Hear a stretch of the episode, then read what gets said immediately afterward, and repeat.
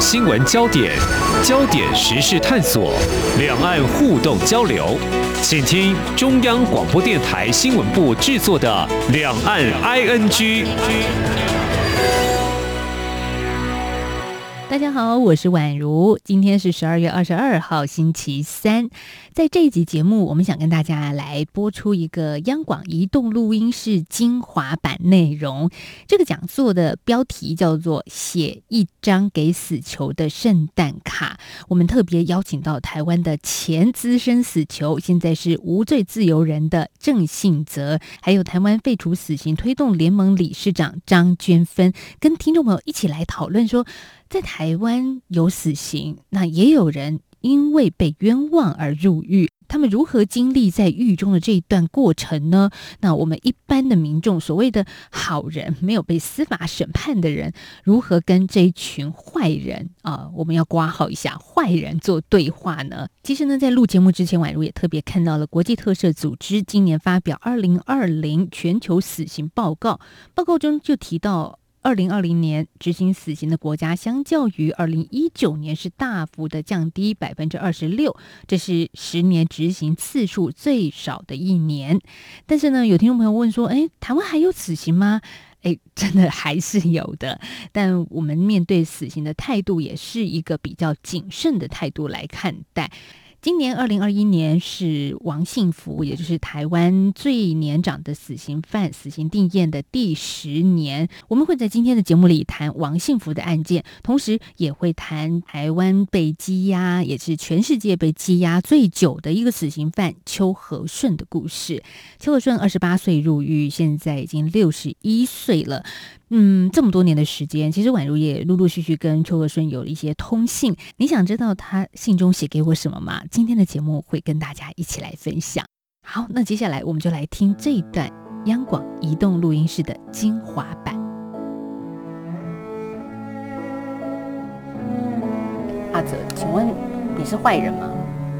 就是我们刚刚有聊说，哪个孩子小时候不叛逆啊？你小时候也有坏过，有啊，对，因为我不听妈妈的话，对呀，妈妈就会说你是坏小孩，对对对，对不对？对对，所以，但是我们很少有机会，就是说，当有一个人真的恶狠狠的看着我们说你就是个坏人，当你涉及到一些刑事案件的时候，很多的社会的舆论就会说，这个人就可能跟孩子也说，这个人以后不要学他，他是坏人。当然啦，因为就好像我当初。当初发生了这件案子的时候，哎，我到殡仪馆去的时候，那个远远景的孩子他是小朋友，但是当他看我的眼神的时候，他就认定你你就是坏。他当那这个时候啊，我当然是一个坏，因为你涉及到是一个杀警案件，对对对对对，而且是杀死了他爸爸，对他的亲人，他当然，当然他当然说你是坏人了。他那个当下，我我我我就是坏，可是你心里不觉得你是坏人，但是他看你的眼神就是把你贴了标签，你就是那个坏人，杀我爸爸那个人。对，啊，好，很沉重的一个眼神，你记到现在。当然，当然，嗯。所以均分，我觉得可能在我们收听或者收看我们节目的大多数人都觉得我是个好人，对不对？怎么去分呢？好人跟坏人，或者是说，当我们一个好人，为什么有必要去关心这些坏人呢？呃，其实我我有一个例子，刚好是跟阿泽有关的啊，就是最初我我觉得郑信哲的这个判决有问题，就是我在读这个判决的时候，我觉得我看不到到底法院掌握什么证据来把他判有罪，所以我我们就呃开始启动救援来了解这个案件，然后很长一段时间，包括我们救援团队，我们都以为郑信哲是这个主主要嫌犯啊，叫罗武雄，我们都以为郑信哲是他的小弟。那因为检察官起诉的时候就是这样写的，所以我们也就真的这样以为。那我是其实，在阿泽的这个案件的，就是这个是我我我很呃印感感受很深刻的一个经历，就是说我们真的也很轻易的相信，因为是检察官是国家认证的嘛，哦，所以检察官说他是他是小弟，好啊，那他就是黑道小弟。那后来我想想，忽然觉得说奇怪了，我把卷看完了，我也没看到卷里有什么证据可以说他是黑道小弟。我就觉得莫名其妙啊，然后就这个部分再再仔细去理解，再再仔细去了解的时候，发现说不对啊，根本就没有这回事。好，那我觉得其实很多人呃，对于不管是司法的冤案，或者是对于死刑的问题，都会很容易先入为主的觉得说啊，法院都说你有罪啦。哦，就这个时候会，当国家给他贴上一个坏人标签的时候，这很难撕下来。对很多人来讲，就会先买单了，就相信说好，那他就是坏人。此后就是用这个有色眼光在看他。嗯，那可是我会发现说，其实几乎在每一个冤案里头，我们大概都要经历同样的过程一次，就是我们都真的起先也以为是坏人，然后可是慢慢的了解，慢慢会发现说不对，根本不是这样。哦，那个讲他是坏人的这个指控，其实是根本没有证据的。哎，可是我觉得多数人会觉得，我们相信法官，相信检察官，相信警察他们的办案，所以我们也赋予权力给予这些专业的人士。对对啊，对，其实我就觉得，就大多数的人呢，我觉得无罪推定其实没有真的那么那么难理解，因为只要任何一个人只要他自己被指控的时候，他都会说你怎么可以这样讲？你拿出证据来。对，这就是无罪推定。可是指控到别人的时候，冤枉到别人的时候，哎，那就没关系。好，这个是我觉得这个其实是人性里面一个呃，其实是两个东西，一个是要自保，一个是自私。要自保的部分就是说，那个人只要有坏的嫌疑，你最好就先把他抓起来。因为你把坏人通通关起来了，我就安全了嘛。这是为了要自保。但是第二个，这是自私的，因为这样的待遇落在我身上，我可不愿意。我认识的人，我的家人，我可不愿意。我一定会说你要有证据。对。可是，在别人的时候，事不关己的时候，就觉得哦，没关系。而这个其实是自私的。好，那我觉得，呃，其实，但是我们呃，长久以来，我在这些这个冤案的的这个过程里头，就会发现说，人性这样的自私，其实会对于冤案的当事人。造成非常大、非常深刻的伤害。那这是用国家的力量去做到的，因为这种这种国家给他烙印，其实是真的是非常强烈、非常深刻的，也很不容易、很很不容易平反。其实从头到尾我在看判决，只有一个问题，就是说到底有什么证据可以判这个人有罪？不管我在看谁的判决，其实都是一样的。那我对郑信哲的判决有疑虑，就是因为没有证据。我看王信福的判决其实也是一样，他也是一个没有证据就把他判有罪的。那为什么把他判有罪？有一个很很重要的一个心理，就是觉得说，哦，你有好多前科。所以我想今天前面十分钟，我想跟听众朋友先讲一下，就是说，诶，到底好人跟坏人真的吗？我们要这样子把人二分法吗？我说我自己想分享一下，我也曾经接触过一些所谓的在监狱里面的坏人，哈，在台湾关的羁押的最久的一个死刑犯就是邱和顺。那我手上拿的就是呃邱和顺曾经写给我的一封信的信封，大家可以想象那时候我收到这封信有多震撼。我觉得那时候我看到这一封信的信封，我就会觉得，嗯，这真的是一个死刑犯写的人。信封嘛，而且每一笔你都会觉得好像在刻板书一样。嗯，应该讲是说，死刑犯他不可以下工厂，应该是说在社房里面比较有空，呃，有时间去去做自己的事情。但是你像写信就好，写信就好了。如果他他在时间上安排上不是很很充裕的话，他会借着写信，我慢慢写，反正我时间很多。呃，死我被判了死刑，又不能放我出来，我没有期限可以出来，我我就我就慢慢写，因为他要把把他的时间消磨掉的话的方式，在写信或是慢慢写也是一种方式，也是一种寄托吧。诶，方式不能讲是寄托，因为你没有明天的人，没有没有没有所谓寄托了。嗯，我觉得这很重要的一句话，没有明天的人没有什么寄托。对对，所以有些有些同学他会写信给部长说，希望他快点签签签了执行令。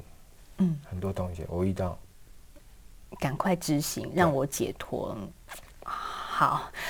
嗯，就问你这样听起来怎么样呢？当一个人在里面待了一阵子，真的觉得受不了了，你就把我执行掉吧。大家通常会想象说，因为死亡是最令人害怕的，所以觉得一一定要有死刑，因为死刑会有贺阻效果。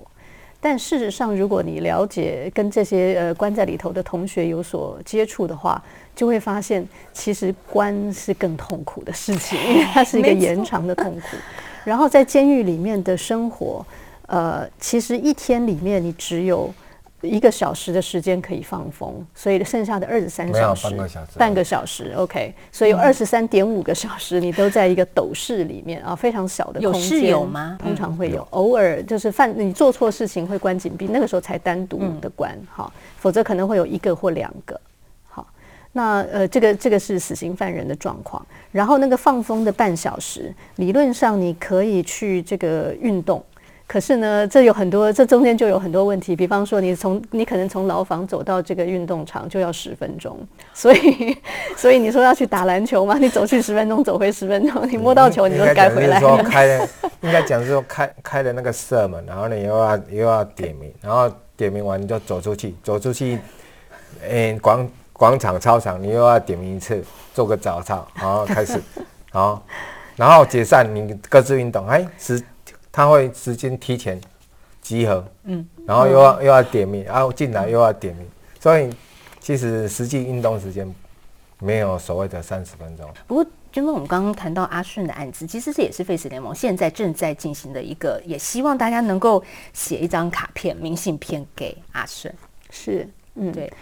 呃，邱和顺的案件，其实呃，我非常鼓励大家，如果你还不知道这个案件的话呢，你可以上上网搜寻邱和顺。刑求录音带，好，那你就可以听到第一首的原因，就是当初在侦办邱和顺这个案件的时候，远景刑求，呃，就因为那个案子有十个左右的共犯，好，你可以听到，你可以具体的听到当初刑警怎么样办这个案件的，好，每一次我在课堂上放这个录音带之前，我都要先警告学生不要害怕，然后放出来以后还是很震撼。啊。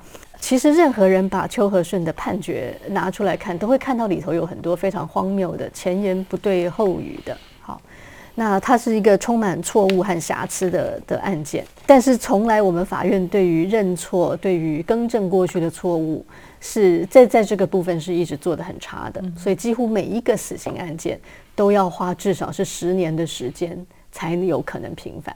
那秋和顺案，我们就到现在还在继续在努力中。就是外面有很多的民间团体，就是我们刚刚如果真的要划分的好人哈，在不断的去探视这一些在监狱里面待着蹲着的人，包含阿泽你也是啊。那个时候，其实你会客率还蛮高的。第一个，你的家人很关心你，给你很多的他是，最大的动力啊。对，给你很多温暖。对，嗯，对你你说，因为我在里面看到很多同学，他都没有。都没有亲人，然后或是朋友来来去关心他的时候，他当然没有活下去的动力啊。嗯嗯。啊，虽然我被判死刑电，但是家人的家人他相信我，我没有没有没有真正杀死这个警察，所以他们的关心是我我存在的一个动力啊。因为因为毕竟我没有做这样的行为，然后我自己又伤害自己，而不是而不是更伤害了家人。所以这是我最大的一个支撑力，嗯，对。然后有很多同学他就是没有这样的支撑力，所以他他想要放弃，就是放弃自己，对，这是我亲眼所见。他怎么放弃自己？刚刚你有说一种要放弃自己，他他他没有办法做自残的的行为嘛？因为他自残在在在在。在管理者的方面，他不容许嘛，但是，但是，他可以，他他的他的想法就是说，那那那我写信给给法务部长好了，请部长赶快签了他的执行令，毕竟他已经死刑定谳了。嗯，所以所以有很多同学都以这样的方式作为他他解除痛苦的方式。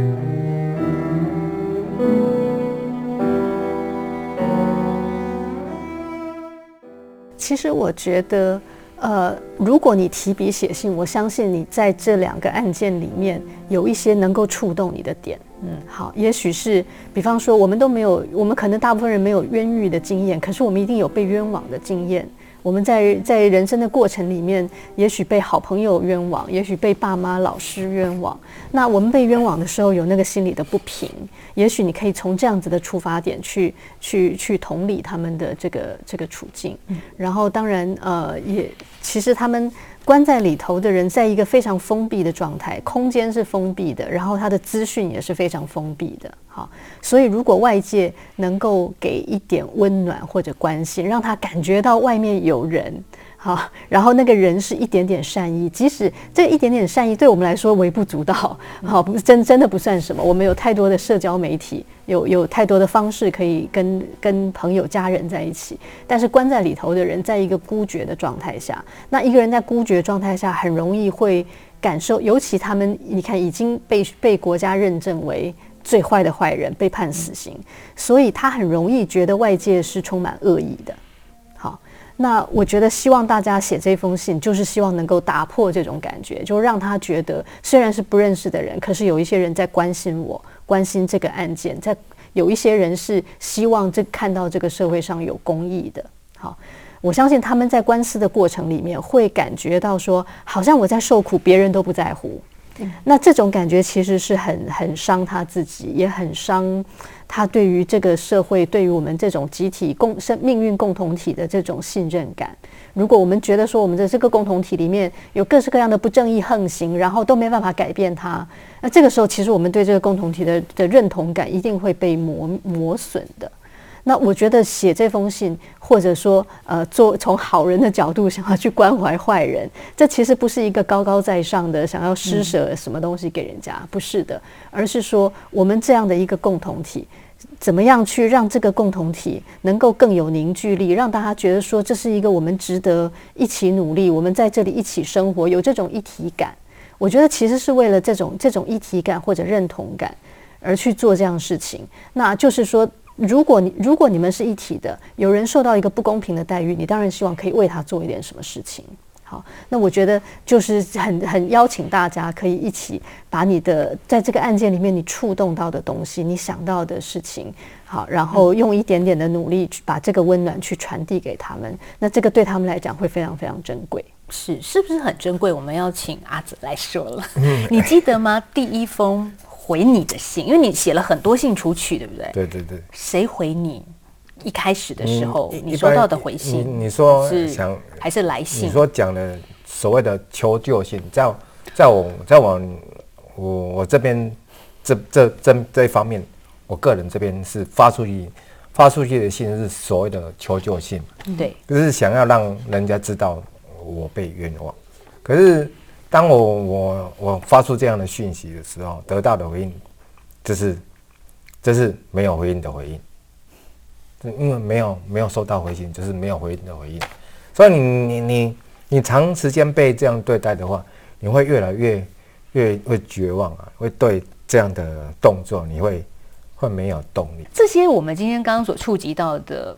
其实很多都是跟司法的制度有关系的，所以包含阿泽，你能够出来，这个过程也是检察官其实也得要一点行动力，甚至是很大的一种改变。我我觉得最主要的原因也是他要听见看见。对，我觉得这个似乎在司法体系是不是一件容易的事啊？嗯，对对，所以这个结构，我想娟芬也算是少少见。嗯，是，所以阿福为什么呃，民间团体一直不断的希望被让他被看见，因为他也是一个很重大的瑕疵的一个状态嘛。对，他的案件基本上是这样，就是案子发生在一九九零年，所以是 很久以前了，对，到距离现在已经三十三十一年了啊。那当时呢是一个枪击案件，然后死者是两位警察，然后开枪的人这叫陈荣杰，很年轻的一个小男生，他才刚刚成年，当时十八岁。好，那然后呢，这个案子就大家都看见，因为现场还有别人嘛，所以目击证人就指证是陈荣杰开枪，所以这部分好像没有什么太大的疑问。那但是呢，警察就一直觉得说，那你开枪，你背后是不是一定有指使者？嗯，好，所以开始追查他背后指使者的时候，好，这个时候就就认为说，那一定是王信福。好，那王信福呢，他考虑了，他觉得他也知道法院会怎么看他，法院就会看着他的前科说，哦，坏人，好，曾经是流氓，对对。那所以最后王信福决定说，他逃走了。好，他他他没有他没有接受审判。那在场呢，最重要的有三位哈，一个是开枪的陈荣杰。然后除了陈荣杰之外呢，有一个人叫李庆林。好，那陈荣杰其实是李庆林的小弟，这个是在场的所有人、所有证人作证都这样说的。好，然后还有就是王信福。好，那结果呢？法院呃，就王信福跑掉了，所以就只剩下陈荣杰跟李庆林这两个人接受审判。那最后法院就认定，那既然 这个很多案件有这样的结构，就既然有一个人不见了，所有人都推给他，反正他不在嘛，好，他就不能为自己辩解，所以所有人推给他。所以于是呢，最后这个，然后一九九零年的司法，老实说是非常非常的草率的。所以呢。一九九零年呢，他们就是就是我刚刚讲的，就是用这些警询笔录，甚至于当时连最重要的目击证人，法院都没有传他们出庭。好，然后一审三个月就判了，二审四个月就判了，然后很快的到一九九二年呢，他们就认定说，好，这个是王信福指使陈荣杰开枪的，所以把陈荣杰判死刑。好，然后陈荣杰就在一九九二年就把他执行死刑了。当时的状况就是这样，就是判死刑之后不会拖很久啊，三天、七天、十四天这样就执就执行了啊。所以陈荣杰就已经被打死了嘛，他说死无对证。那呃，王信福逃亡了很多年啊，一直到后来他被抓到的时候是二零零六年，所以这个时候呢，距离案发也已经很久了啊，距离案发已经十六年了。那这时候法院审理怎么审理呢？这时候证据就没了吧。最重要的证据就是陈荣杰的证词，可是陈荣杰是已经死无对证，打死了。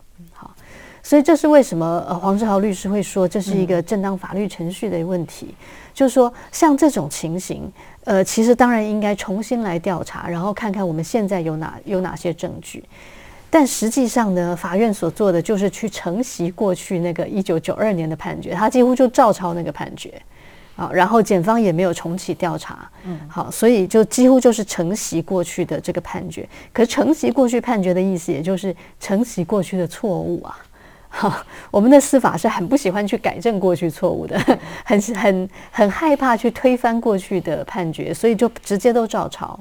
那于是王信福案就变成是这样子的一个，他用一个很久以前的这些，然后很薄弱的证据。东拼西凑的，然后就说好，那一定就是就是就是你就是你命令陈荣杰开枪，好用这样子来把王信福判死刑。那王信福跟跟邱和顺一样是二零一一年定验的，然后所以王信福从二零零六年回来被抓到，一直到现在，他在狱中也已经关了十几年了。刚说到王幸福的案子是有同伙指认嘛，就把任何事情就推给那个潜逃中国的那个那个同伙。对，可是阿哲，你的案子是你自己承认的。好，我们当然前面 前前后有很多的问题，但是我看你是二零零六年被判死刑嘛，可是那时候很重要的是，因为大家都说你自己承认你持枪杀警啊。嗯，我现在先先讲这样好了。哎，有时候我们进到法院了，嗯，像现在讲说，刚刚刚刚不是提到无罪推定嘛？对，我我我一直认为无罪推定只是法官他们考试啦，在学生时代才会适用到的。实务上在法院里面，你觉得觉得好，你既然被冠上了被告的的这个这个称谓，嗯，被告所谓被告用格嘛，标写的无嘛。只是有罪推定的一个先入为主的一个概念。啊，好，现在我我这件案子有人死掉了，好，好，不管死死的是谁，你你你当了被告，你就先承认你有罪，我就先断定你有罪，你有你有做，所以这种这种东西，再加上好，你刚刚讲的刑求，在我的案件里面不会少。而且不止我一个人，就是当证人的人也会会被羞辱到，哎，天翻地覆。嗯，这是事实。然后在在我有罪判决的审判里面，我们再怎么怎么去去辩解说警察对我们寻求，在法官的眼里，他他只是听听而已。在当当时的审判过程，确实是这样。所以你确实被遭刑求，有。但最近我看到的一个新闻是说，你提出要国家赔偿警察刑求这个部分，对。可是台中地院一审判有半数没错，对，把判决驳回，认为没有证据。对，当我被警察刑求的时候，我要怎么去收证？地方地方是警察的，好，行为行为人是警察，警察同事不会讲说有我有我有寻求征信者。嗯，不过我想这个官司其实也有蛮重要的一个意义，就对，其实我不是说要要求偿那个金额的概念，只是说有一种有一种要好了，我们讲说伸张正义好了。对，嗯哼，嗯嗯，我觉得阿泽你真的很有意思的，因为为什么今天会请你来 哈？一部分是你出来之后成为自由人，但是你没有休息。啊，就是你当然你有本业，老家种田，这是很重要的一件事情，陪爸爸妈妈，这也是很重要的。那再来是你在台湾的国会立法院里面去做一些协助跟倡议，还有很多的救援行动都看得到你。哎，因为我想说，因为我被之前被救援嘛，啊，现在我们有时间，嗯，你哎，不不能讲说有时间有这个命回来，你这当然当然我们就要利用。这些重新得来的生命，是，对，所以包含星球去提起国培，也是一种表态，就是这个国家应该更正，这个体制应该改变。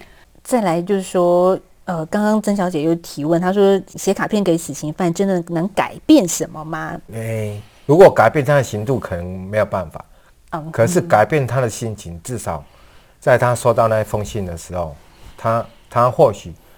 嗯，或许会感动，说，哎，有这样的封信关心他，至少在心情上，官方讲说那个求情会比较稳定一点，有人关心嘛，至少有人关心嗯。嗯，对，我觉得它可以造成的一个改变是，这个因为是明信片，所以大家都会看到，好，所以包也就是说，你写去的这个，你对于这个案件的看法，你对于这个人的看法。